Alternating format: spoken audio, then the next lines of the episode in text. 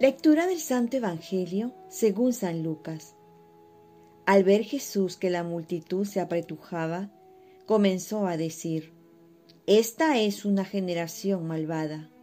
Pide un signo y no le será dado otro que el de Jonás. Así como Jonás fue un signo para los ninivitas, también el Hijo del Hombre lo será para esta generación.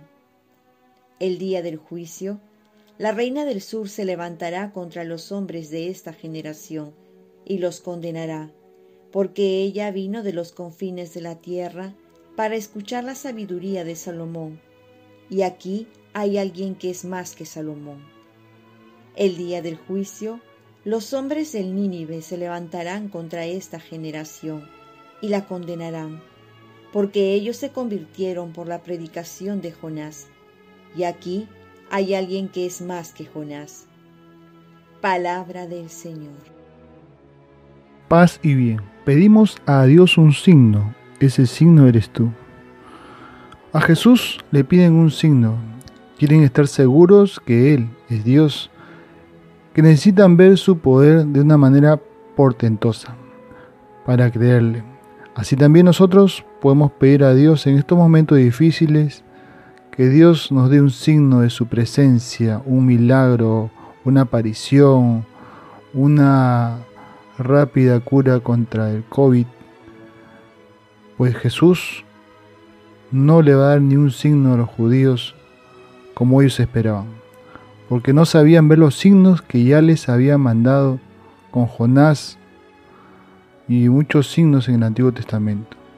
Jonás pues era un signo de la presencia de Jesús que murió y resucitó del mar de la muerte, pero no lo supieron reconocer.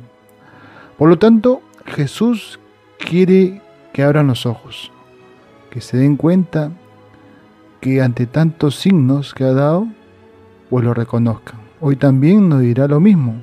¿Cuántos signos de su presencia nos da hoy y no los sabemos reconocer?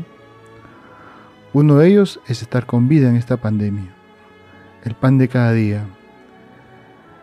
Y una lista innumerable podríamos continuar, pero lo importante es saber vivir. Jesús busca la fe, la fe que consiste en creer para ver, confiar para constatar que nunca nos deja solos, nosotros también con nuestra vida, con nuestras obras de caridad, con nuestra vida en fe ante los problemas, con el ánimo confiado en Dios que siempre provee lo necesario, podemos ser un signo de Dios, un signo de su amor, un signo de su presencia, de su voz, de su providencia. ¿Eres signo de Dios para los demás? Oremos.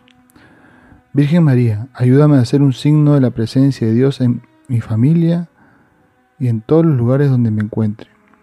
Ofrezcamos nuestro día. Dios Padre nuestro, yo te ofrezco toda mi jornada, mis oraciones, pensamientos, afectos, deseos, palabras, obras, alegrías y sufrimientos, en unión con el corazón de tu Hijo Jesucristo, que siga ofreciéndose a ti en la Eucaristía para la salvación del mundo. Que el Espíritu Santo que guió a Jesús sea mi guía y mi fuerza en este día, para ser testigo de tu amor. Con María, la Madre del Señor y de la Iglesia, te pido por las intenciones del Papa y para que sea de mí tu voluntad. Y la bendición de Dios Todopoderoso, Padre, Hijo y Espíritu Santo, descienda sobre ti y los tuyos, te proteja y te cuide. Cuenta con mis oraciones que yo cuento con las tuyas. Que tengas un santo día.